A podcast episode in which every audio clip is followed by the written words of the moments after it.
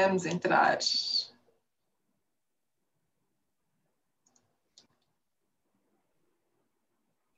Já estamos. Uhum. Bem-vindos, bem-vindas. Vou só fechar aqui a página uhum. para. Isso mesmo. Senão, já estamos. Okay. Muito bem. Bem-vindos, bem-vindas a mais uma conversa da liderança feminina. Peço apenas para desligarem os vossos sons. para que nós possamos aqui conversar com a Gisela e depois, oportunamente, se, se nós tivermos aqui tempo, eu vou deixar. Oi? Vou deixar aqui uh, uma oportunidade para colocarem questões à Gisela, mas também podem fazê-lo já, desde já, aqui no bate-papo, coloquem as questões, sejam uhum. todos muito, muito bem-vindos. Portanto, meu nome é Eva Rosa Santos, eu sou fundadora do projeto Liderança Feminina em Angola, cujo propósito é valorizar a voz da mulher líder. Dentro das nossas iniciativas, uh, temos este projeto que é as conversas de liderança feminina e agora, quinzenalmente, trazemos sempre uma voz, que pode ser feminina ou masculina, mas acima de tudo, alguém que venha partilhar connosco as suas histórias, as suas vivências uh, e que para nós também são role models, são pessoas que nos identificamos, consideramos importantes que partilhem connosco, com quem nos quiser ouvir um pouco da sua história. E é isso que vai acontecer aqui nos próximos, sensivelmente 50 minutos. Vamos ter como nossa convidada de hoje a Gisela Gonçalves Guimarães. Gisela, muito bem-vinda às nossas conversas. É um que prazer bom. imenso ter-te connosco. Um, já tínhamos falado, ainda não tínhamos confirmado e finalmente tenho, uhum. uh, tenho-te aqui connosco para, para conversarmos um bocadinho. E como tu já que sabes, bom. Isto é uma conversa entre amigas, que tem mais algumas pessoas a verem, mas acima de tudo uma conversa entre amigas. E yeah. um, sabes que eu, eu, eu, tenho, eu começo e termino sempre da mesma maneira. Então vou uh -huh. começar por te perguntar quem é a Gisela Guimarães. Ok, então Eva, em vez de eu dizer quem é a Gisela Guimarães, eu vou mostrar quem é a Gisela Guimarães. a Gisela Guimarães é pura energia. Então, pessoal, é sexta-feira, são 19 horas em Luanda, em Londres, 20 horas em Maputo, depois de uma semana, principalmente aqui em Luanda, que choveu muito, vocês devem ter visto nas notícias, eh, todos preocupados com uma semana difícil. É sexta-feira, noite mais cansativa para todos nós. Então, que tal? Aqui uma dinâmica para energizar todo mundo. Tinha que ser. Eva, tu pediste para desligar Sim. as câmaras, mas podemos pedir só para ligarem as câmaras? Não, não, as câmaras podem estar sempre ligadas, ah, é só o som. As, as, câmaras, quem quiser, pode manter as câmaras ligadas durante o evento todo. É apenas okay. o som. É apenas o som. Ok. Então, pessoal, vamos lá. Começamos pela cabeça, ok? Virar para o lado esquerdo.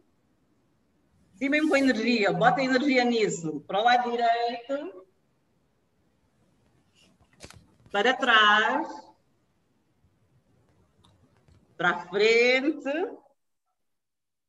E agora para os lados. Um lado, para o outro, um lado, para o outro. Agora as mãozinhas. Mãozinhas no ar, ótimo. Fechar e abrir. Bota energia nisso. Nesses dedos. Já Isso, sentir aqui. Isto. É, não estou a ver muitas câmaras ligadas, estou só a ver a Paula Delgado. que bom! Agora abanar os braços para cima. Olha, façam de contas que estão a ouvir uma música indiana. Dengla, dengla, dengla, dengla, dengla, dengla, dengla, dengla, para cima, dengla, dengla, dengla, dengla, dengla, dengla, dengla. Que bom! E agora abanarem as pernas. Isso, ótimo! E agora, para voltarmos àquela nossa infância maravilhosa, façam uma careta, aquelas caretas que vocês faziam na escola primária. E para nos cumprimentarmos a todos, três beijos. Vamos embora. Ai, que bom! Estão todos energizados agora. Isso que é energia. Que bom, que bom, que bom, que bom, que boa energia. Mas pronto, vou encher-me de coragem e falar um bocadinho de mim. Começar logo por admitir que é sempre difícil falar de nós próprios, mas muito bem. Então eu nasci em 1969, ainda sou dos 60, naquele ano meio complexo em o 9, o 6, depende de onde se está a olhar, se é 6 ou 9, mas não é 96, infelizmente é mesmo 69. Nasci em Maputo. A Irene está a dizer que eu gosto de desarrumar, é isso mesmo, eu faço-os como gaveta, desarrumo-os todos. Nasci em Maputo, tive uma infância muito feliz, brinquei muito, participei em quase todos os desportos que haviam disponíveis na cidade, andei muito a pé, que é uma coisa que eu gosto de fazer até hoje. Conheço muita gente da minha faixa etária por causa disso. Na altura não tínhamos telemóveis, não tínhamos transporte, enfim, andamos muito a pé e eu conheço muita gente, felizmente, sempre que vou a Moçambique ou em outros países do mundo por eu ando, encontro sempre uma cara conhecida do meu tempo e isso é fantástico. A minha mãe, que me nasceu, como dizemos aqui em Angola, a minha mãe que me nasceu, ela acha sempre que eu devo ter caído do espaço, alguns, diretamente para o colo dela, porque ela diz-me sempre: tu não sossegas, parece um mosquito elétrico. Aliás, na minha família eu sou conhecida ou por Gisela Gazela ou por mosquito elétrico. Mas essa sou eu, sempre a viajar, sempre a conectar-me com as pessoas. Tenho amizades em toda a parte do mundo. Uh, preservo muito essas amizades. Uma das coisas que me custa mais na, nos dias de hoje, com esta questão das restrições do, do, do Covid-19, é mesmo não poder viajar. Enfim, e aqui olhando para a minha, para a minha infância, lembrei-me aqui de dois ou três eventos que marcou, marcaram a minha, a minha personalidade, aquilo que eu sou hoje, e queria só partilhar em, em jeito de conversa convosco. Como eu dizia que sou um mosquito elétrico, uma gazela, Uh, quando eu tinha para aí 8, 10 anos, fui ao, ao, circo, em Maputo, um circo chinês. Aprendi lá aquelas acrobacias, acrobacias todas e chego uh, de volta ao sítio onde nós vivemos durante muito, muitos anos, que foi em Massingir, 200 e tal quilómetros de Maputo, onde não tinha nada. Mas o meu pai, uh, ele era técnico de engenharia e trabalhava numa barragem, e então nós vivíamos lá. Eu fui passar o fim de semana a Maputo. Quando voltamos, eu quis mostrar à criançada lá da vila o que é que os chineses conseguiam fazer. Bem, pus-me lá a subir e a descer coisas. Imaginem, caí, caí de forma terrível e fraturei a clavícula. Basicamente entrei em casa com o braço assim quase no chão, mãe! e longe de um hospital uh, com homens das obras lá da, da barragem a tentarem me endireitar o ombro para que os meus pais me pudessem levar para o hospital, que era em Xaixai, quase cento e tal quilómetros, acho eu, e eu sempre ali forte, e a minha mãe sempre a pensar: minha filha vai morrer, a minha filha vai morrer. E nunca senti tanta dor na minha vida, desde a unha até a ponta do cabelo, era uma dor intensa. Esse é um evento relacionado com o outro, que foi mais tarde, uh, caí, também a fazer um disparate qualquer, e furei o joelho. Fui para o hospital e tinha que levar 12 pontos. E eram 12 pontos a sangue frio, porque em Moçambique, cerca de 1980, havia falta de muitos recursos nos hospitais. E o enfermeiro trancou a minha mãe fora da sala e disse: Minha senhora, a senhora não pode testemunhar isso. Menina, eu vou ter que lhe cozer a sangue frio, mas você é forte, porque olha, aquela menina ali vai ter que levar 30 pontos a sangue frio. Os seus só são 12, por isso tem que ser forte.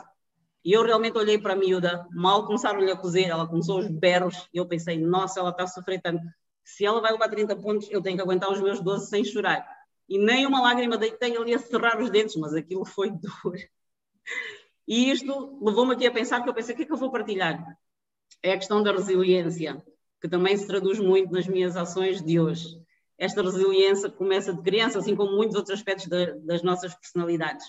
E uma outra, um outro episódio que eu queria partilhar convosco tem a ver com o meu irmão. O meu irmão é mais novo que eu, 5 anos, já tenho um irmão, o Danilo, e numa brincadeira qualquer também no quintal, ele espetou um anzol enferrujado na palma da mão, nesta palma, nesta parte assim gordinha, cheia de carne.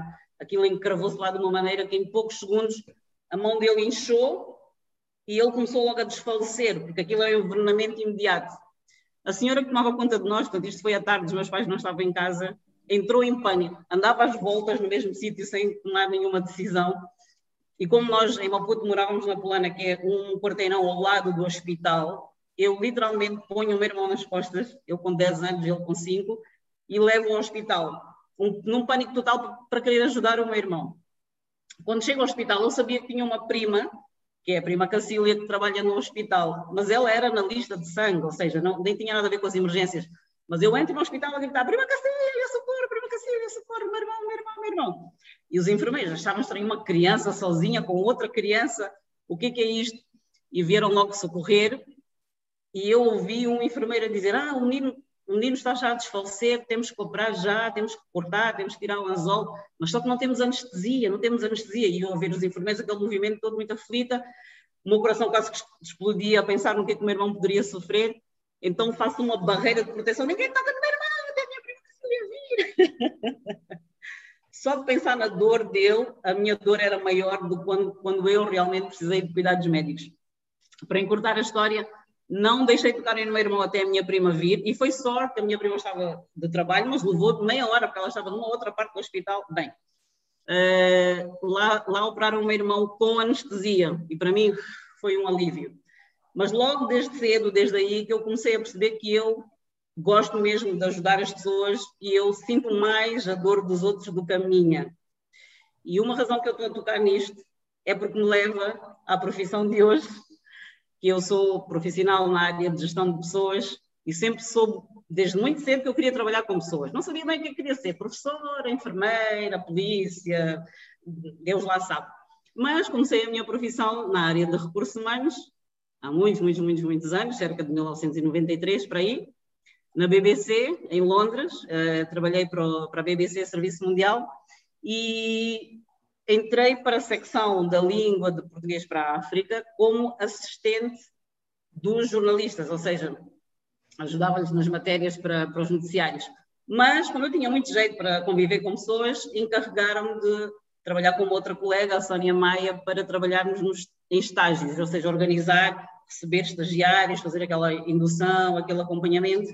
E eu gostava muito de ver aquele desenvolvimento daqueles jovens que entravam cheios de energia para aprender, para desenvolver.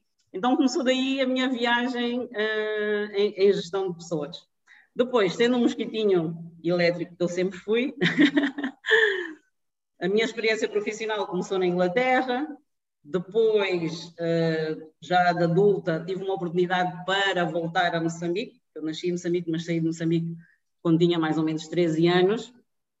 Uh, Mudamos-nos para Portugal, causa de razões que muita gente entende naquela altura, nos anos 80. E de Portugal, com 18 anos, fui para a Inglaterra sozinha, ter com uma amiga minha, uh, para procurarmos emprego, para procurarmos desenvolvimento, porque havia alguma dificuldade uh, em, em, encontrar empregos e naquela altura eu tinha que ajudar os meus pais. Fui para a Inglaterra sozinha, fiz muitos trabalhos, ok? Não tenho problemas nenhum em dizer que fui nani, fui jardineira, trabalhei em restaurantes, trabalhei em pizzarias, foi muito divertido, aprendi muito em todos os trabalhos por onde eu passei, aprendia sempre qualquer coisa e até hoje é um dos conselhos que eu dou aos jovens. Enquanto vocês estiverem a estudar, enquanto não tiverem um trabalho, um emprego na vossa área de formação, façam qualquer trabalho, voluntário ou pago, mas estejam sempre a aprender. Qualquer coisa que nós fazemos nesta vida, aprendemos sempre qualquer competência. Então, a minha aventura por aí Uh, já trabalhei em Moçambique, já trabalhei em Londres e vim para Angola. Vim para Angola, ou seja, comecei a trabalhar em Angola em, em 2008, por volta de 2008. Já trabalhei em Moçambique como adulta, portanto, depois de viver cerca de 12, 13 anos na Inglaterra, fui viver uh, em, em Moçambique, em Maputo, durante um ano, um ano e meio. Também tive uma experiência fantástica e a minha ideia era ficar em Moçambique, ou seja, eu fui para a Europa um pouco contrariada. Porque quando eu tinha 13 anos, a minha Desafio. vida estava no auge. Eu jogava basquete no Desportivo de Maputo, eu nadava, eh, eu jogava handball, eu jogava voleibol, eu fazia um pouco de tudo, tinha muitos amigos e os meus pais, por preocupação da nossa segurança e, e outros detalhes, levaram para Portugal e eu sempre achei que aquilo foi injusto. Então o meu plano sempre foi voltar para Moçambique. E filo em 1999, na altura com o, o meu ex-marido e os meus filhos, fomos para Moçambique para eu viver então o meu grande sonho de ter voltado a casa. Por várias razões, uh, não pude continuar lá, tive que sair de Moçambique depois de um ano e meio, para muita pena minha, um desgosto grande. Voltei a Londres, na altura a minha prioridade eram os meus filhos, porque eles tinham 8 e 3 anos, na altura tenho um casal de filhos, a Melissa e o Eric, e, sempre lhes dizia, meninos, assim que o Eric tiver 18 anos, que é o mais novo, eu vou-me embora outra vez. Por curiosidade da vida, em vez de voltar para Moçambique, vim para Angola. e tudo começou com as redes sociais, Eva. Esta minha, este meu bichinho este do regresso à África. Diz isso? O teu regresso à África. Exatamente, agora é o que eu digo. Afinal, sempre quis voltar para a África, o nosso continente mãe. E pelas redes sociais conheci uh, o Miguel Vieira com o High Five. High Five. Quem é que se lembra aqui do High Five? O High Five! Não existe, não é? História que de repente uma pessoa, oh, eu lembro-me disso, já, já, é mesmo. já está obsoleto, mas um dia existiu. É mesmo. E realmente esta vantagem do networking, de sermos abertos a conhecer outras pessoas e de outra, de, outra, de outras culturas, que vivam noutros países, eu conheci o Miguel Vieira. Como é que conheci o Miguel Vieira? O Miguel Vieira, que muitos de vocês conhecem ou reconhecem, não todos, mas muitos, um, o Miguel Vieira era um angolano que vivia em Barcelona. E eu e umas amigas minhas. Ainda vive, não é? Ainda está. Uh, uh, agora voltou a Barcelona, mas já viveu uh, na África do Sul, já viveu Isso. em Londres, sim. Mas conheço o Miguel Vieira porque eu e umas amigas, eu nessa altura já divorciada, queríamos ir passear a, a, Barcelona, com um grupo de mulheres, imagina, não ia ser coisa boa, mas pronto. E então, eu no hi-fi procuro que amigos é que eu tenho em Barcelona. Já tinha, entretanto, uma série de amigos. E encontro Miguel Vieira. Ponho-me a conversar com o Miguel. O Miguel também é uma pessoa extrovertida, pusemos a conversar. Eu, oi Miguel, olá, estou a contactá-lo porque uh, quero ir a Barcelona com umas amigas e eu, quando vou visitar uma cidade, não gosto de ficar só nos sítios turísticos, queremos sempre conhecer uh, outros lugares que não aparecem nesses circuitos e mais, nós queremos dançar Kizomba, Kizomba em Barcelona. E o Miguel também todo simpático. Olha, venham, eu por acaso trabalho em eventos, eu estou ligado. Aqui muitas pessoas, tenho muitos amigos DJs e tal. Podem vir, este é o meu número, contactem-me, deu-nos ali uma série de dicas. A viagem nunca aconteceu, mas a amizade ficou. Um ano e tal depois, o Miguel contacta-me a dizer: Olha, amiga, sabes, vou viver em Londres, tenho uma oportunidade de trabalho e vou mudar com a minha esposa e com a minha filha para Londres. Podíamos, podíamos conhecer pessoalmente e, e, ver aqui alguns planos. Tu trabalhas em recrutamento, não é? Tens experiência em gestão de recursos humanos? Eu disse sim. Ah, então tenho uma proposta para ti. Ok. Ele vai a Londres e conversamos então uh, de fazer um trabalho juntos, porque ele foi convidado por uma empresa que é a Global Career Company, muitos de vocês vão reconhecer, para trabalhar em recrutamento. Portanto, é, a Global Career Company é uma empresa que se especializa em recrutamento para mercados emergentes e os donos queriam abrir o um mercado em Angola. Vou falar de 2006, 2007. E o Miguel faz-me este convite para ir trabalhar com ele. Portanto, ele foi convidado como, portanto, para a área comercial, como business consultant, consultant, e eu tinha a parte dos candidatos, das pessoas. Pronto, e assim fizemos a nossa dupla, e eu juntei-me ao Miguel nessa empresa por volta de 2006, não estou em erro, e a nossa missão era abrir, abrir Angola e mais tarde abrir Moçambique. No entanto, os donos dessa empresa são ingleses e eles não tinham esta, esta sensibilidade. Para fazer negócio em Angola, tínhamos que vir a Angola, tínhamos que estar pessoalmente e entrar em contato com as pessoas. O negócio em, em África é através de relações, enquanto yeah. que na Europa são transações, mas para nós não funciona assim. Agora vocês imaginem, eu em Londres, a mandar e-mails para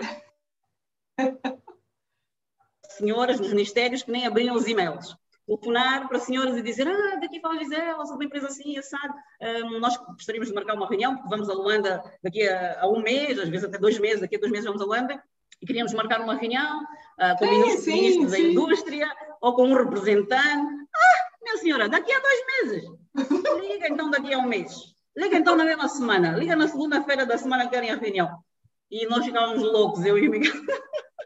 É bem, isto era mesmo assim. Empresa. Nós não conseguimos marcar reuniões em Luanda por telefone, por e-mail ninguém responde, os e-mails voltam para trás. Meu Deus. Bem, com muito esforço, lá conseguimos vir a Luanda. uh, e organizamos então um grande evento de recrutamento em Lisboa para angolanos, uh, angolanos formados que quisessem voltar para Angola, da diáspora, uh, com um emprego. Mas foi uma coisa muito dolorosa. E, como na mesma empresa onde trabalhávamos, tínhamos lá um colega britânico que já tinha aberto uma empresa no passado, portanto tinha experiência de negócios, e a diretora de eventos era XPTO, uma mente mesmo zero, quando ela entrava, fazia um zoom das coisas.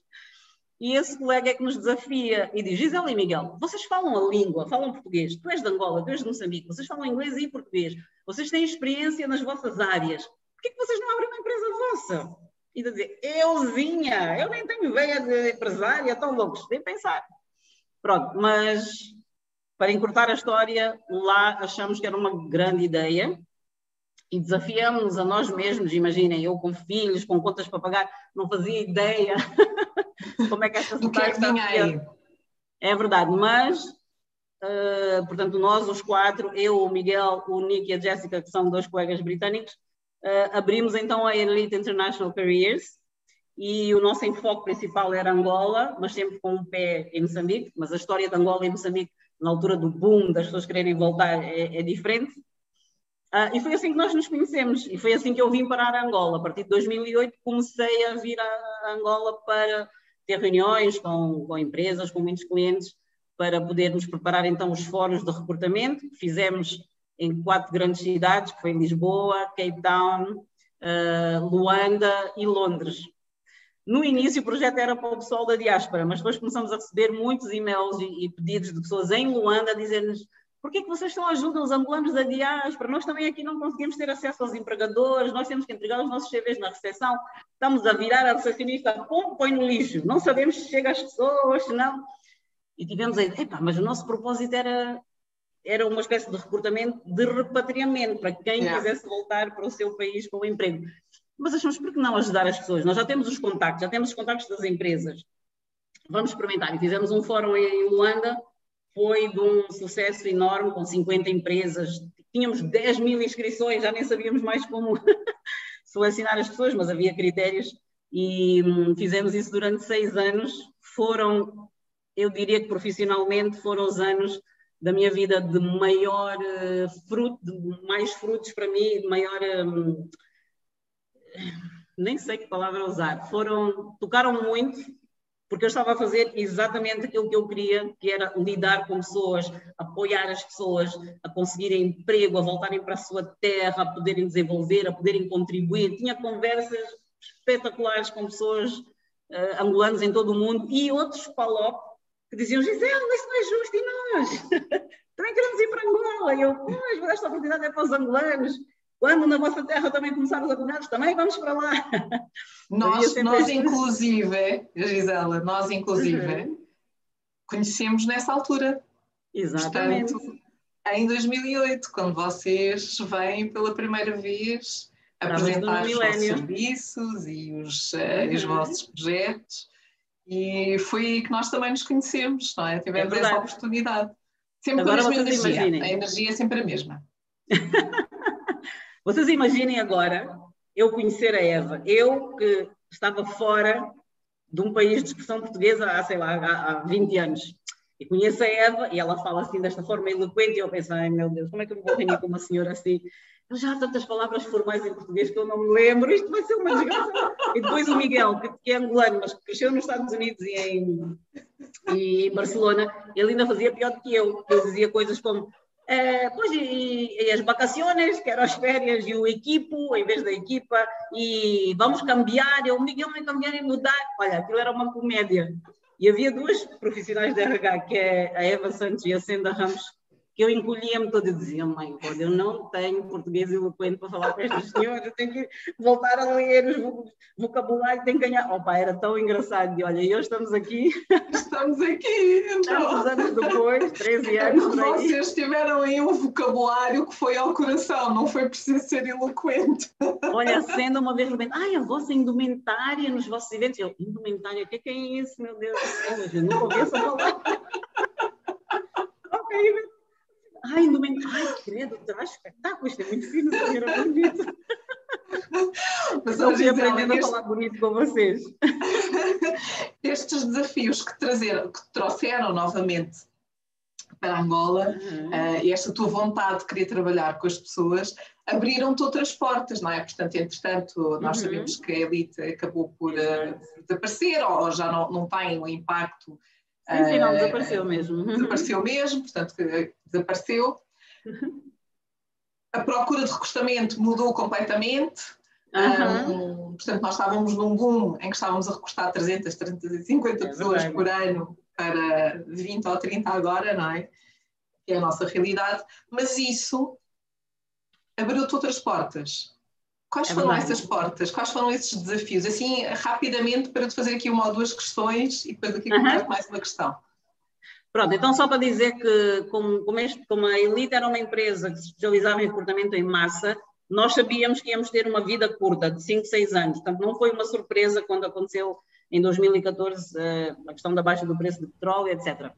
Eh, já tínhamos planos do que queríamos fazer na vida e eu já sabia que eu queria voltar para a África. Na altura queria voltar para Moçambique, agora já digo África, voltei para Angola. e como nos anos anteriores, sete anos, profissionalmente eu acabei por desenvolver muito mais relações cá, comecei a conversar com os meus ricos clientes, que eram vocês, e começaram-se a abrir portas realmente. Portanto, aqui alguns convites para me juntar a algumas empresas. E na altura decidi abraçar um desafio. Ok, alguém com o microfone ligado, não é? é já, já está. De vez em quando acontece, faz parte. sim, sim, faz parte. E então um, resolvi na altura abraçar um desafio com a PwC Angola, que era uma área na qual eu nunca tinha trabalhado, uma das razões foi porque fui convidada pela Betty Larson, também é moçambicana, sangue puxa sangue, não é? e porque, porque é uma empresa hum, global e eu reconheci uma oportunidade boa para mim. Pronto, então vim para, vim para Angola em janeiro de 2015, foi quando eu mudei para cá, para cá há seis anos por aí, uh, e vim trabalhar na PwC. Na PwC, na altura, abracei um desafio como Academy Manager, porque apesar de eu trabalhar muitos anos em recrutamento e seleção, a minha área de, paixão é mesmo formação e desenvolvimento. Uh, escolhi esse desafio porque era uma, uma oportunidade nessa área. E vim como Academy Manager da PwC, portanto, abrimos cá uma academia de formação muito pequena, muito específica aos cursos uh, de especialização dos consultores da PwC, mas pela mesma razão que a Elite e muitas outras empresas tiveram dificuldades nesse ano de 2015, foi quando nós abrimos a academia, uh, não conseguimos ter aquela projeção no mercado que, que estava planeado, é? a nossa estratégia, porque as empresas com muitas dificuldades acabaram por pôr a formação e desenvolvimento uh, embaixo da lista, né? como nós sabemos, o que acontece naturalmente. Daí que comecei a pensar, bem, tenho que procurar um outro desafio, mas o que é que eu vou fazer? Eu vou sair para o mercado. Eh, como eu, entretanto, também nos últimos anos da Elite, eh, eu especializei-me em team buildings e fiz muitos team buildings aqui em Angola com várias empresas, mas mais diferentes. Espera, Gisela, espera, é, eu não estou a conseguir. É. Maré está a ralhar os filhos. eu queria apenas para desligar as vossas sons. Às vezes eu não consigo desligar e daí é. Uh, temos estas pequenas interferências, fazem parte Uhum. Eu também já dei barraca em um outro evento em que devia estar em assim silêncio de repente aquilo ligou sozinho. Portanto, era só para reforçar. Obrigada. Pronto, então para dizer que se decidiu, por causa do nível de custos elevados da operação da, da, academia, acabamos por fechar a academia. Mas fizeram um desafio os partners da PwC para que eu ficasse responsável de gestão de, do capital humano da PwC em Angola. Eu, na verdade, assim como projeção de carreira, nunca quis ser HR manager, nunca quis ser uh, diretora de recursos humanos por causa daqueles temas todos difíceis, não renovação de contratos, despedimentos, questão dos vistos, toda essa parte processual nunca foi a minha praia. Eh, mas, como eu já estava na casa e já tinha desenvolvido relações muito boas, eu disse: Ok, vou aceitar o desafio. E pronto, também eles perceberam essa minha vertente, como é que eu podia contribuir mais neste papel. Era mesmo lidando com as pessoas. Então, a PwC é uma empresa global, nós, PwC Angola, uh, é uma empresa com três territórios, que é, desculpe, a PwC Angola, Cabo Verde e Portugal é uma empresa de três territórios e eu tinha um leque de equipe, uma equipa, portanto, tínhamos três escritórios em Luanda, no Porto e em Lisboa que me ajudavam e eles faziam mais essa parte e eu um, o, o, o enfoque do meu trabalho foi muito mais as pessoas. E durante cinco anos, e acabei por ficar cinco anos na PwC, que foi muito bom, foi uma experiência boa. Acabei por alargar o leque na gestão de recursos humanos, mesmo daquelas áreas que eu não tinha tanta inclinação, mas foi, foi uma experiência muito boa. Fiz grandes amizades, que é o bom das empresas, as amizades que nós fazemos. Nós saímos fisicamente da empresa, mas deixamos um networking enorme. Um, e fui tendo alguns outros convites no mercado para fazer outras coisas. Pensei muitas vezes em voltar em ser freelance e eu pensei, agora já não quero trabalhar nem mais um dia na vida, quero só fazer aquilo que eu gosto. fazer team building, fazer coaching, vou dar formação, mas o mercado também não está para isso. Uh, e depois também tentaram com uma oportunidade em Learning and Development, que era o que eu mais queria. Então, este ano, em janeiro, abracei um novo desafio com a Refriano, trabalho com a Neide Teixeira, e sou responsável de formação e desenvolvimento e não trabalho nem um dia da semana porque estou a fazer aquilo que eu gosto. Uau, muito bom. E quando nós fazemos aquilo que gostamos, é, é super, não é? É outra coisa, é outra coisa. E, e, agora falaste uma coisa muito, muito, muito, muito importante, que é exatamente isso. Fazer aquilo que gostamos uh, não é trabalhar. Uhum. Sendo uma mulher, um, sentiste alguma vez, uh, ao longo desta tua experiência profissional e de, um, e de trabalhares em países diferentes, sentiste uhum. de alguma forma algum peso negativo por seres mulher, uhum. por seres líder, por seres responsável de determinadas áreas? Já começaste a abanar a cabeça. Eh, Sim, sem dúvida. E como é que lidaste com isso? com um sorriso, simpatia e humor. Ok, para partilhar algumas experiências. Eu trabalhei em vários ambientes masculinos. Uh, não falei, mas o meu primeiro emprego, onde eu comecei a descontar, vá, digamos, foi na Embaixada de Moçambique em Londres. Eu tinha 21 anos, sempre fui muito atrevida nesse sentido, no sentido em que eu sempre procurei conhecimento, sempre me capacitei para fazer várias coisas. E é um conselho que eu também deixo, que é sejam curiosos e equipem-se para fazerem três ou quatro coisas, para nunca ficarem sem fazer nada. E então, uh, em Londres, eu queria, eu fui para a Inglaterra porque eu queria aprender inglês, porque eu queria fazer uma licenciatura lá, depois queria voltar para Moçambique, eu sempre quis voltar para Moçambique. No entanto, a vida levou-me por outros caminhos, mas enquanto eu não tinha condições de estudar, de fazer a licenciatura, eu fui fazer um curso de secretariado eu pensei, já estou a aprender inglês, eu falo português, eu tenho que usar a minha língua. Onde é que eu vou fazer a diferença? Ah, é em empresas ou instituições que usem a língua portuguesa. E então uh, candidatei-me a uma, uma, Aliás, nem havia posição. Eu simplesmente fui à procura da Embaixada Angolana, da Embaixada de Moçambique, da uh, representação de Cabo Verde em Londres, que não tinha embaixada, de empresas portuguesas que vendiam vinhos, qualquer sítio onde falassem português que eu pudesse usar as duas línguas. E quando cheguei à Embaixada de Moçambique, fui atendida pelo Elísio Macamo, que é uma pessoa que eu nunca me vou esquecer. O que eu tento fazer hoje com as pessoas foi o que ele fez comigo. Ele não conhecia de lado nenhum, eu tinha 21 anos, bati à porta da Embaixada. Olá, eu sou a Gisela Gonçalves, eu tenho um curso de secretariado, tenho aqui o meu currículo, o meu certificado e gostaria de saber se estão à procura de ajuda de assistente administrativa ou recepcionista. Uh, tenho fortes capacidades de comunicação, enfim, fez aquela autopromoção. Promoveste, não é? Sem receios. Sem receio. E ele disse, ah, interessante, ah, mas acho que não precisamos, o embaixador não está. Eu disse, ah, e o Elisa o que é que faz aqui? Ele disse, ah, eu sou secretário de embaixador. Eu disse, olha, eu tenho muito jeito para arrumar uh, documentos, sou muito organizada, sou filha mais velha, sou irmã mais velha, desde nova, que tenho que organizar, planear.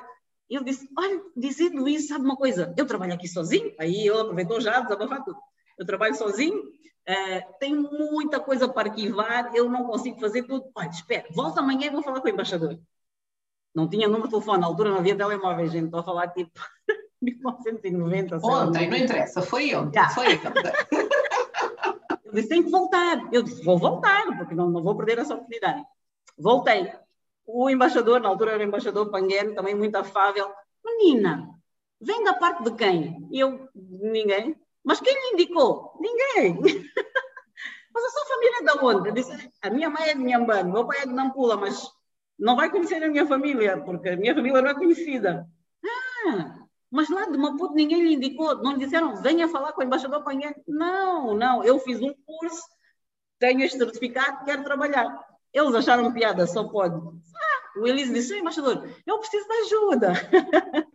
o embaixador disse, ok. Ele disse, olha, eu faço traduções, eu faço... Meu Deus. Ok, quando começar a trabalhar amanhã? Comecei assim a trabalhar como recepcionista da Embaixada de Moçambique.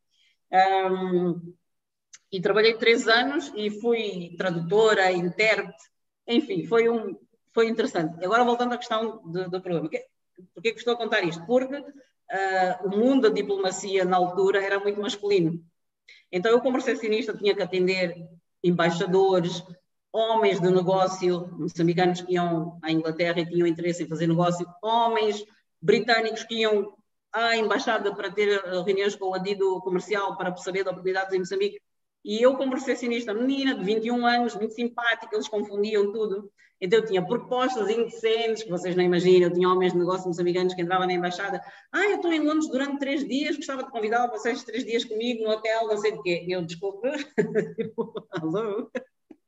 Uh, os embaixadores queriam sempre companhia para jantar. Ah, eu estou aqui em Londres durante dois, três dias, poderia me indicar restaurantes onde se come bem? E eu, com certeza, tinha lista lá de restaurantes para me recomendar ah, gostaria que me fizesse companhia ou que nos fizesse companhia, e sempre com esta atitude, por eu ser mulher e ser jovem, que eu seria de fácil compra. E há uma coisa que a minha mãe, eu devo a minha mãe para sempre, que é a minha mãe, quando eu comecei a minha vida profissional, e precisamente na Embaixada de Moçambique, ela disse: Tu nunca deves misturar negócios com prazer, né? Business with pleasure. Tens sempre que manter a tua posição, os teus valores, os teus princípios, e vais sempre ter portas abertas no, no mundo inteiro. Portanto, nunca aceites ter um caso com uma pessoa uh, do teu ambiente de trabalho. E é uma lição que eu levei para a vida, mesmo. E abriu-me e tem-me aberto portas até hoje, porque eu não tenho preocupação nem embaraço nenhum em qualquer sítio onde eu entro. E passei isso na embaixada, passei isso na BBC, que também é um mundo masculino. Nós trabalhávamos por turnos, vocês não imaginam. Tive um colega que me trancou no estúdio. Oh. Hoje não vais sair daqui sem dar um beijo. Eu, senhor, porque era um senhor, era um homem já dos seus 40 ou 50. Eu, o senhor não está a perceber, eu vim para cá com 18 anos sozinha. Eu, eu pratico artes marciais, e é verdade que eu treinava karatê, fazia tudo mais. Eu vou-lhe magoar. Isso é verdade. Essa pessoa, imagina. Muitos anos depois volto a encontrá-lo cá em Angola, ele era um senhor. Ele só me dizia, tu! e como é que eu saía destas? Com um sorriso, com humor, conseguindo sempre esquivar, digamos, dessas situações. Mas sim, como mulher, passei muitas dessas situações. E como líder, uh, muitas reuniões que, eu fui, principalmente aqui em Luanda, em que provavelmente os homens com quem eu me ia reunir não estavam muito interessados, na verdade, no que eu, no que eu tinha a dizer. Por exemplo, eu tinha situações em que eu marcava uma reunião e o senhor com quem eu ia me reunir começava a adiar. Ah, às, 10 não posso, vem às 14. Ah, às 14 não posso. E teve um senhor que me ligou às 22h30, eu já deitada no hotel, basicamente a dormir. Ah, agora estou livre, podemos nos reunir.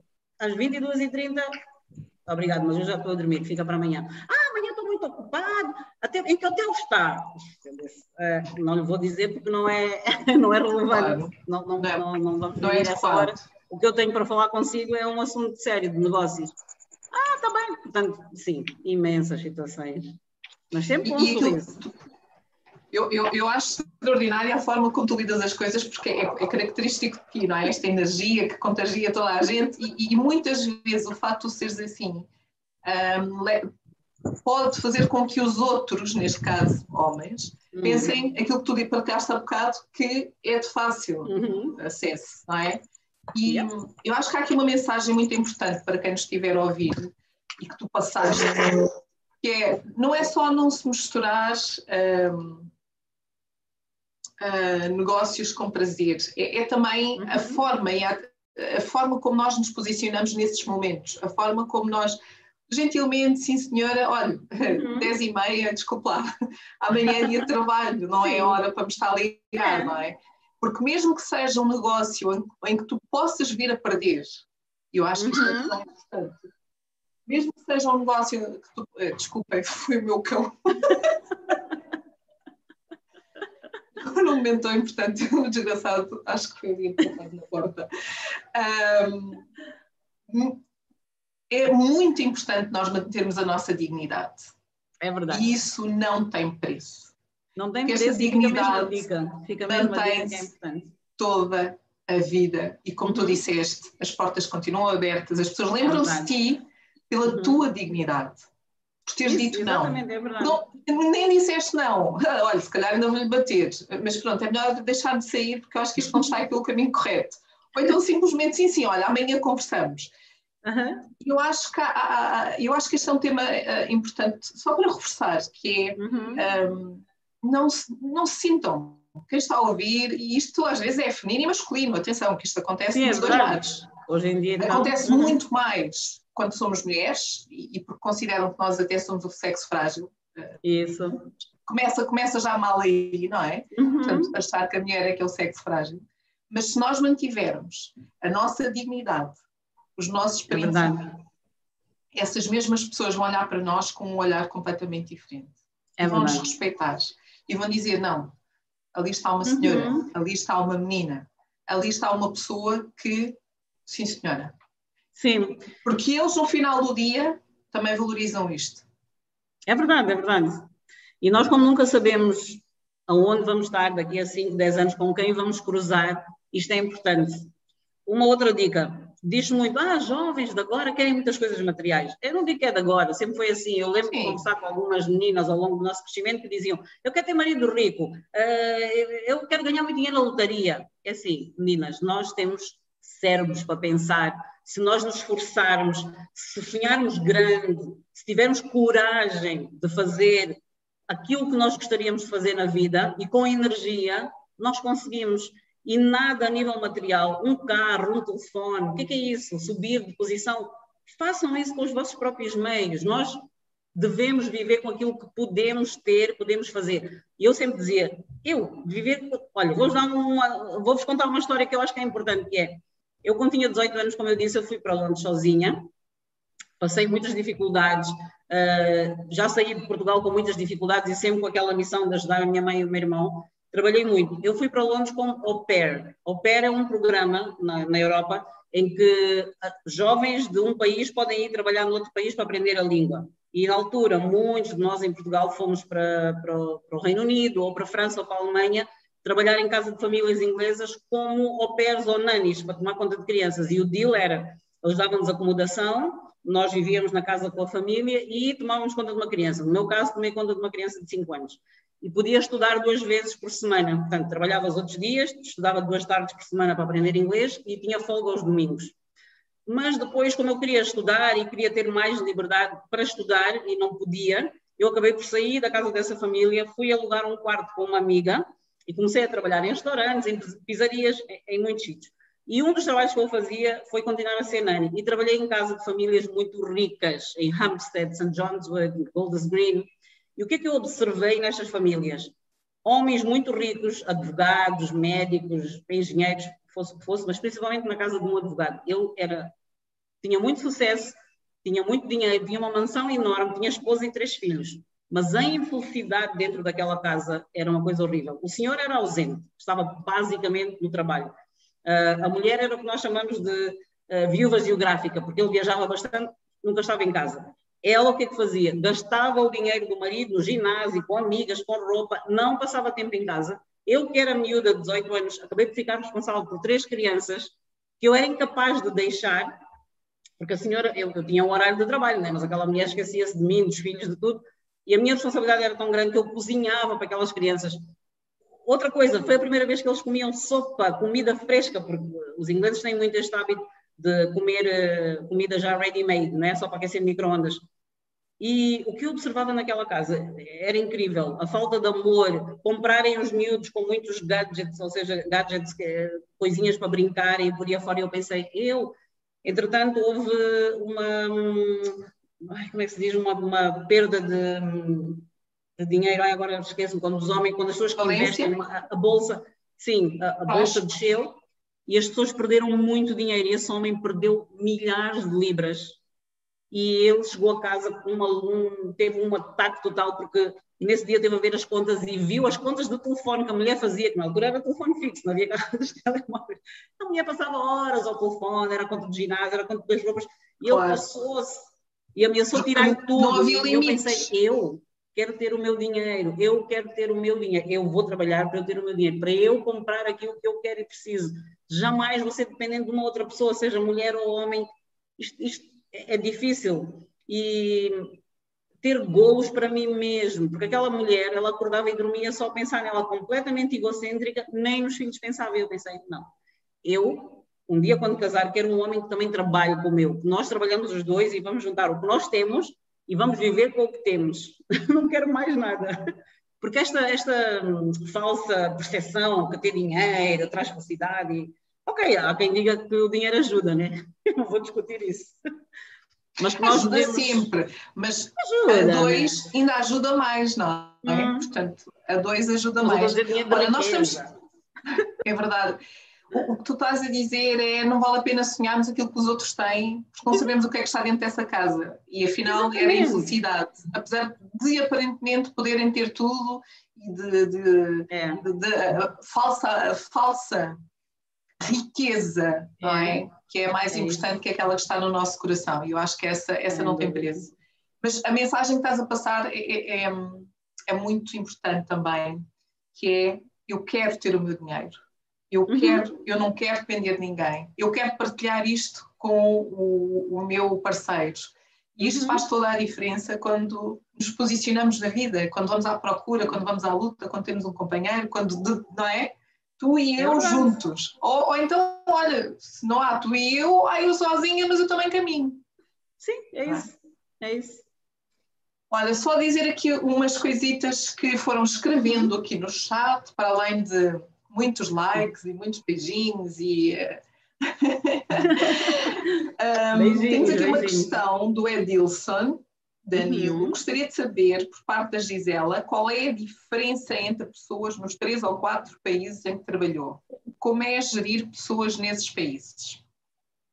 Interessante, olha, uma boa pergunta, faz mesmo pensar. Então, trabalhar em Londres, as pessoas não têm tanta necessidade, uh, quando vão à procura de emprego, vão à procura de emprego porque querem trabalhar e desenvolver, não têm tanta necessidade financeira, ou seja, uh, não, são dependentes daquele emprego para comer, porque Londres tem uma boa assistência social. Qualquer pessoa que está desempregada tem um apoio. Eh, se estiveres a trabalhar e perdes o emprego, tens apoio para pagar a renda de casa, para comer, ou, seja, as necessidades básicas. Então as pessoas não são desesperadas à procura de emprego. A minha experiência em Moçambique e Angola é diferente, no sentido que as, muitas pessoas querem um emprego e mesmo agora nos dias de hoje, eu no LinkedIn recebo muitas mensagens de jovens que estão à procura de emprego e escrevem assim: Dona Gisela, estou desesperado, preciso de emprego, lá em casa as coisas estão mesmo difíceis, não estamos a comer. E eu respondo com toda a paciência: Olha, meu caro, é assim, eu já fui reportadora. Pronto, eu ofereço-me mesmo para, para apoiar os jovens nesse sentido. Não é assim que tu deves te autopromover, tu deves pôr as tuas capacidades à frente. Doutora Gisela, eu estudei isto, ou fiz isto, ou fiz aquilo. Doutora, esqueça a doutora, a doutora está no hospital. Uh, eu, eu, sou bom com Excel, uh, eu fiz esta licenciatura, fiz este curso profissional, uh, como é que eu posso contribuir para a sua empresa ou pode-me recomendar a outros empregadores, ok? E esta é a diferença. Quantas vezes eu entrevistei pessoas que me diziam, eu faço qualquer coisa. Eu dizia, espera, então eu vou-te pôr a e a descer as escadas no edifício do, da empresa. É isso que tu queres? Não, não é assim, eu estou a dizer que faço. Não, tens que vender melhor, tens que te autopromover melhor, fala das tuas capacidades, da tua disponibilidade, Quais são as competências que os empregadores procuram hoje em dia? Disponibilidade, adaptabilidade, adaptabilidade, adaptabilidade uh, criatividade, teamwork vai estar sempre presente. Estas questões de trabalho, trabalho em equipa vão estar sempre presentes. Mas é a motivação para o trabalho. E então, essa é a diferença, é Edilson, basicamente, é que as pessoas aqui procuram emprego, às vezes por necessidade, e não sabem autopromover-se. O Edilson já agora é uma diferença, para vos dizer que eh, o primeiro contato que eu tive com ele, eh, eu não vi o nome dele todo, mas eu acho que é ele mesmo. Ele no LinkedIn foi diferente, foi criativo. Ele postou... Edilson, Danilo. Isso, Edilson Danilo Teixeira. Uh, ele postou no LinkedIn que estava disponível. Empregadores, estou disponível. Eu fiz isto, isto, isto, isto e pôs ali uma lista das, das competências que ele tem. Eu achei tanta graça que entrei logo em contato com ele e pronto, estou a tentar apoiá-lo a conseguir um estágio na, na, nossa empresa. Mas essa a diferença, essa é a maior diferença, é a necessidade e a falta de informação que as pessoas têm valor. todas as pessoas que procuram emprego têm valor, porque as empresas não funcionam sem as pessoas. Portanto, as empresas precisam das pessoas e as pessoas precisam das empresas. Muito bom. Obrigada, Gisela. Depois temos aqui alguns comentários. Mulher, da, Mulher de Garra, quando ela contou-me um episódio que já partilhaste da tua vida profissional, fiquei encantada. És de facto uma mulher de muita ah, garra. Dani Cifa. Que bom. Um, pois aqui, muito interessante a tua história profissional. Devemos salvaguardar os nossos princípios e valores, da Antónia Pungo da Nancy, histórias e percursos. Perdi aqui.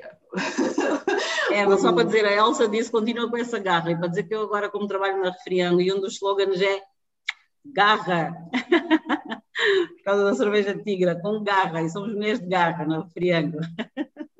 A Irene, de facto, a liberdade de se ser uhum. é mais importante que ter, e isto uhum. é, é algo que realmente faz toda a diferença. Toda. Força, continuo com a garra. A Gisela é um furacão profissional, onde ela passa, agita, movimenta, cria impacto. Totalmente, José.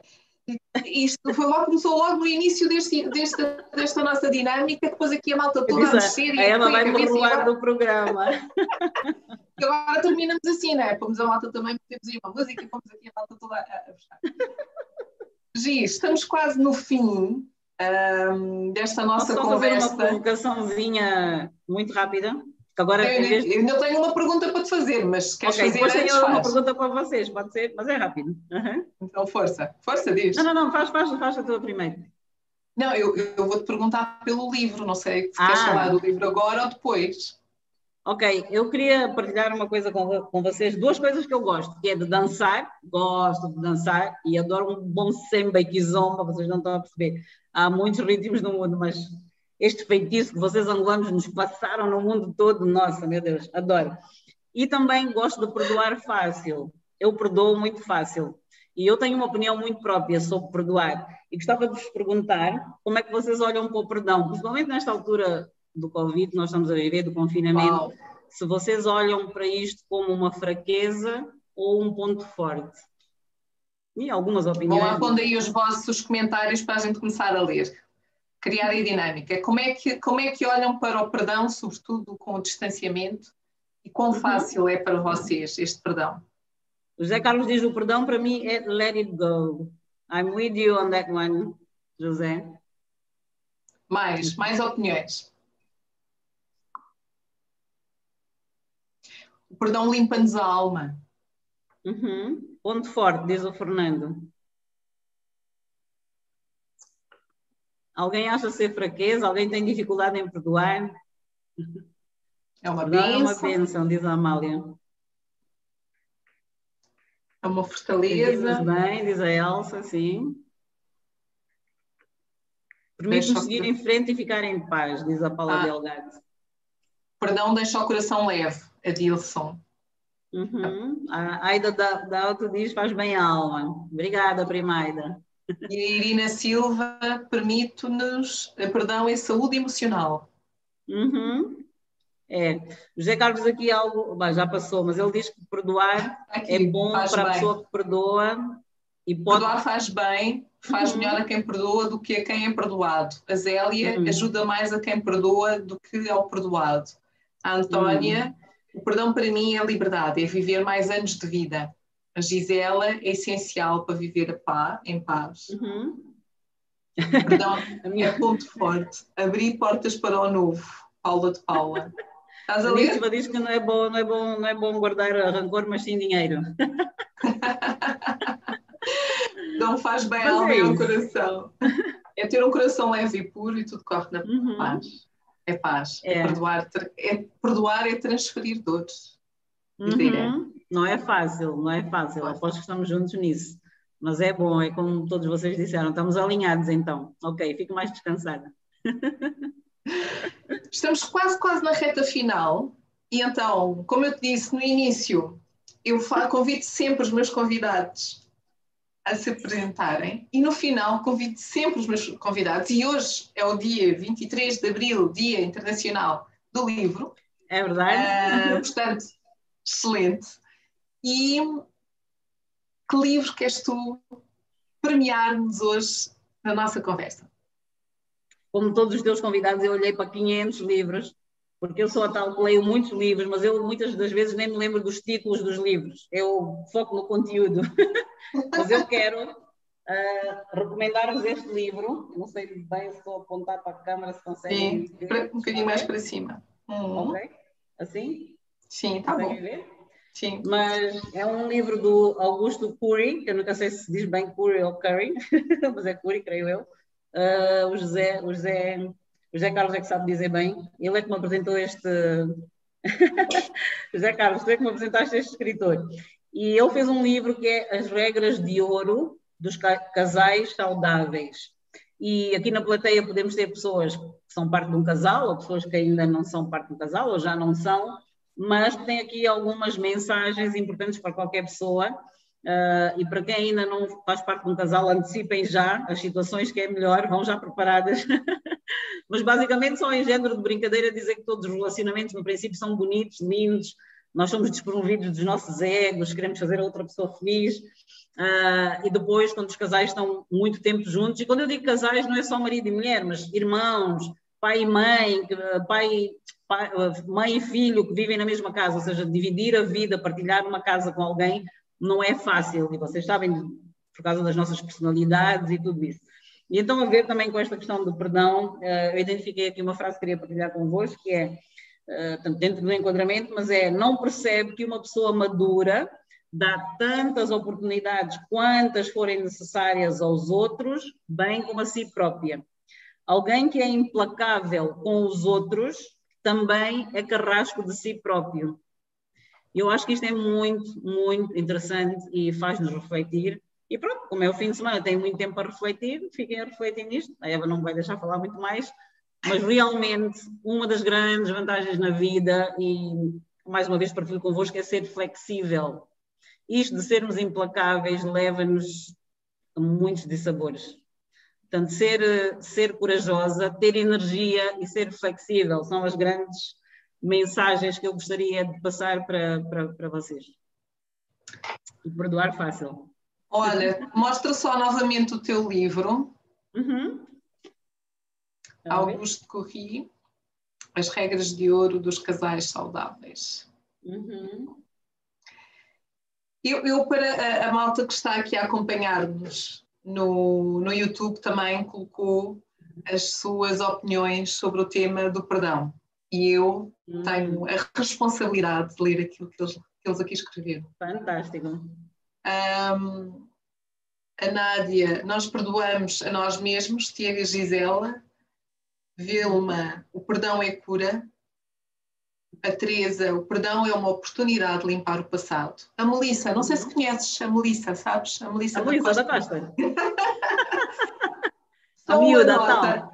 A Melissa Eu da Costa. ela estava em casa e diz que é minha filha. Exatamente. É a filha da Gisela, mas há aqui mais uma particularidade. Foi a Melissa que fez o nosso logotipo novo. Portanto, aquilo que é vocês veem ali atrás Uhum. ali, o logotipo da liderança feminina em Angola. Um, este vou-vos mostrar aqui mais de perto.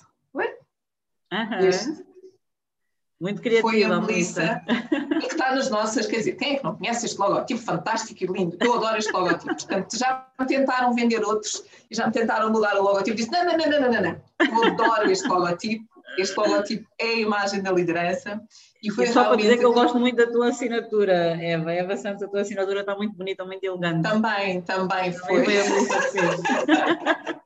Portanto, a Melissa, a Melissa um, fez-nos este, nós lançámos este desafio, a Melissa, e ela um, fez-nos este logotipo, portanto é uma, é uma jovem com um potencial muito grande, e não é só por ser filha da Gisela, é mesmo, é uma querida, portanto, eu gosto muito, muito, muito da Melissa. Mas, sou, mas pronto, não, eh, sou, sou. Mas ela comentou alguma coisa? Ias ler um comentário dela? Sim, vou continuar ah. a ler.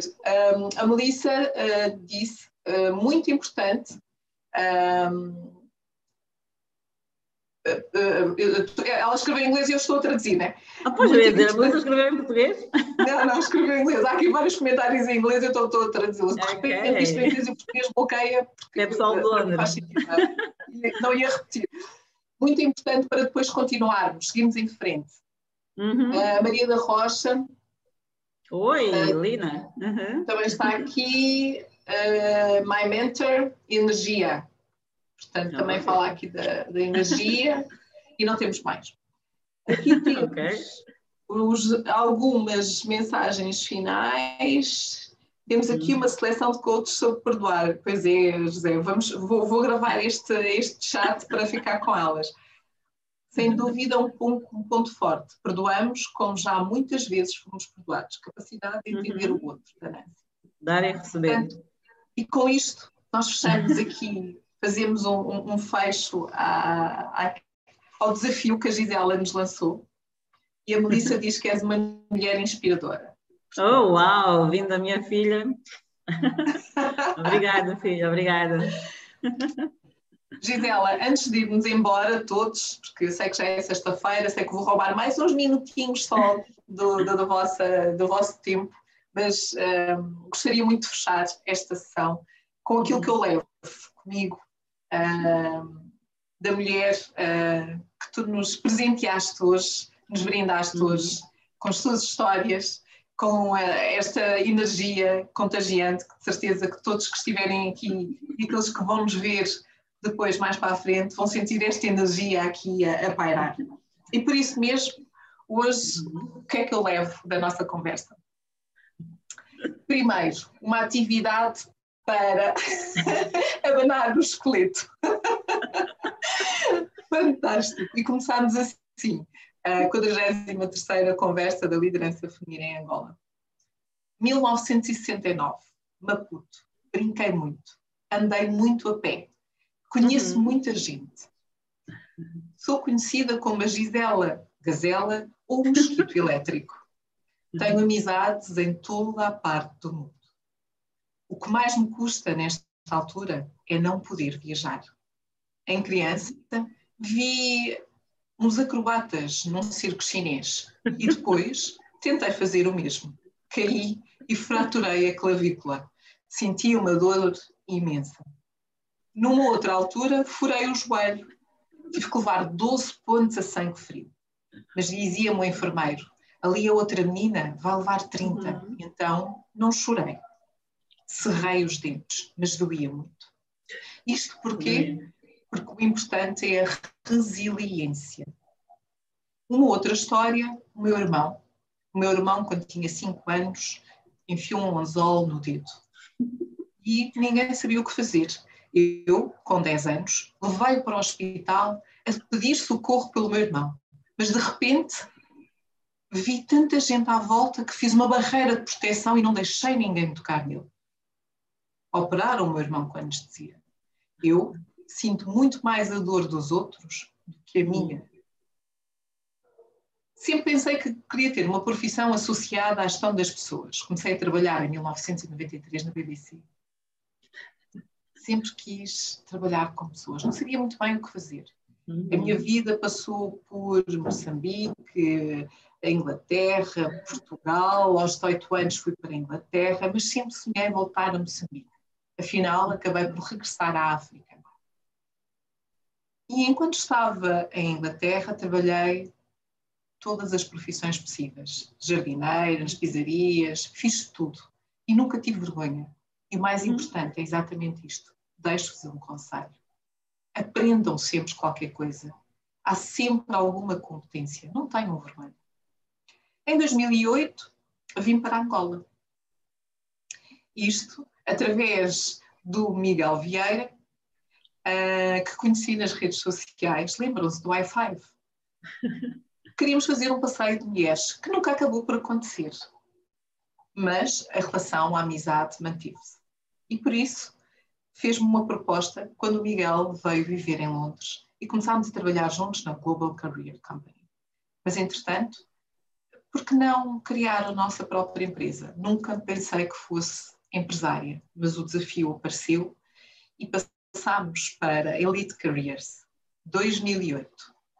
e começo então a vir para Angola. Compreendi que o negócio em África são relações, na Europa, transações. Foram seis anos fantásticos, seis anos de frutos. Tocaram muito. Acima de tudo, cuidar das pessoas, desenvolver. Queria voltar para a África. Descobriu. Depois da Elite, onde as portas se abriram, o networking funcionou, de repente tive um desafio para vir para a área de responsável de uma academia de formação. Adoro formação. E vim trabalhar com a PwC Angola, com a Betty. E a academia para mim é uma área de paixão. Mas, entretanto, eu nunca quis ser eh, responsável de recursos humanos.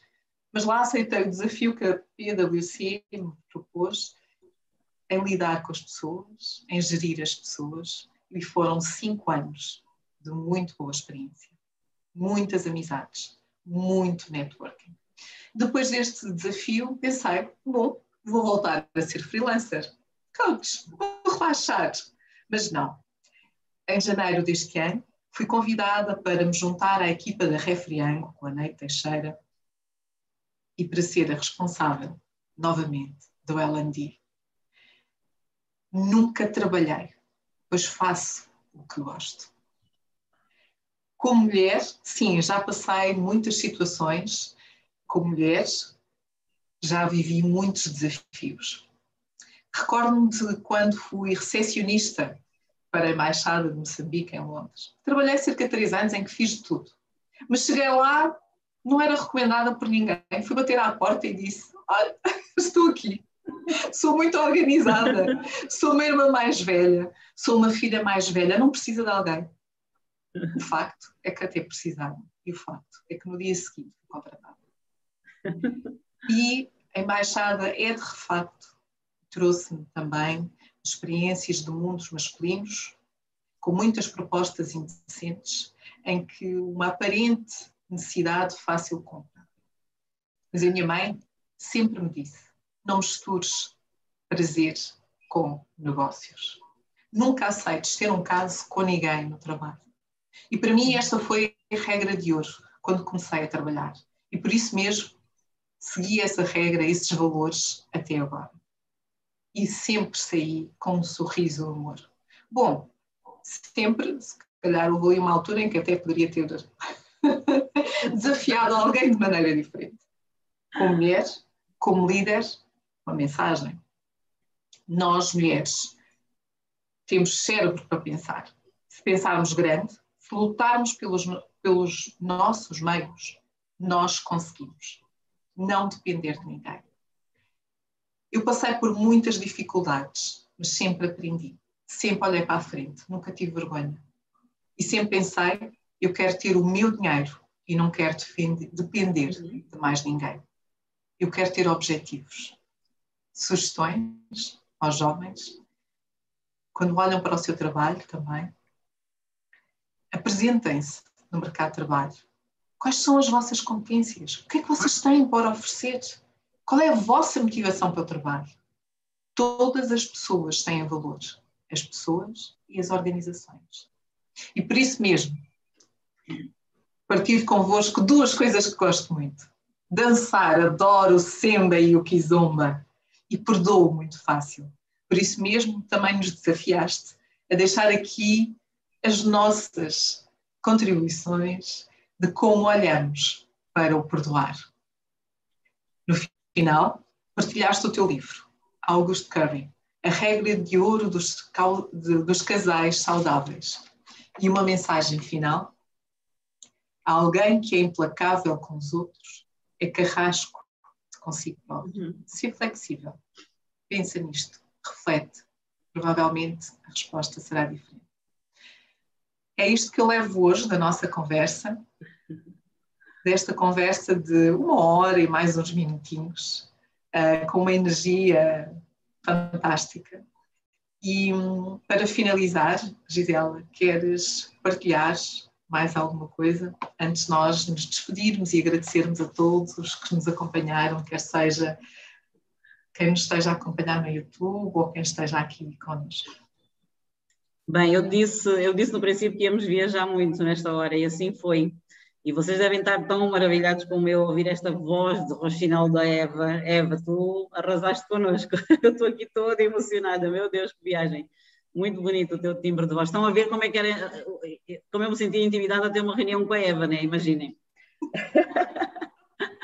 Mas só para reforçar que nunca há vezes suficientes para dizer isto.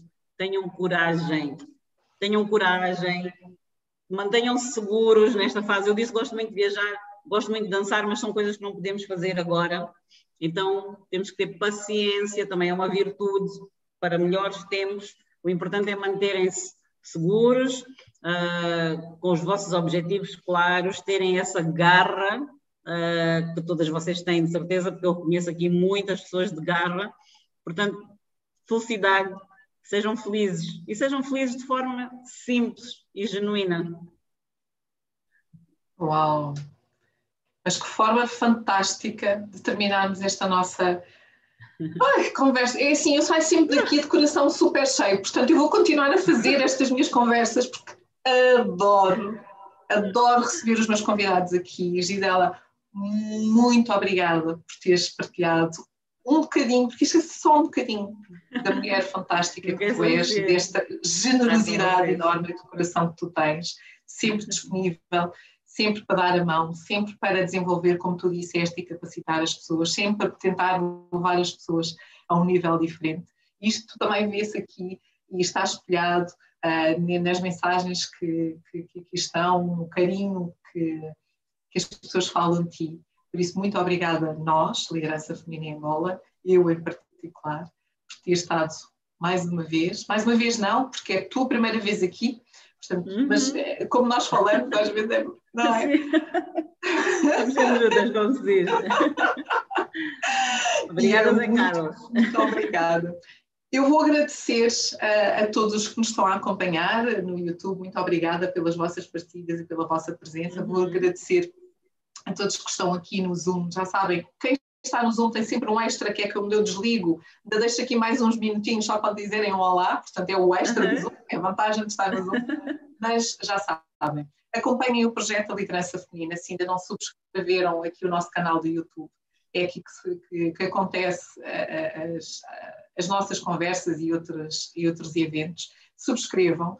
Um, dizer também, e isto não foi dito ao longo desta, desta conversa que a Gisela também tem contribuído dentro do projeto A Liderança Feminina, uh, através uh, do coaching, doou horas ao nosso projeto e foi uma das nossas coaches dentro do programa Coaching Consigo. Muito obrigada, Gisela, mais uma vez, por ela, um disponibilidade, pela tua entrega, porque nós acreditamos que isto serve para alavancar outras mulheres, desenvolver e capacitar outras mulheres, e muito obrigada por isso também agradecer um, este momento fantástico. Uh, adorei uh, estar aqui na presença de todos vocês e por isso mesmo, até daqui a 15 dias, com mais uma conversa de uma mulher ou de um homem, mas que será certamente mais uma conversa top. A todos, muito obrigada, uma noite feliz. E quem está aqui no Zoom pode aguardar um bocadinho, quem está no YouTube, até à próxima.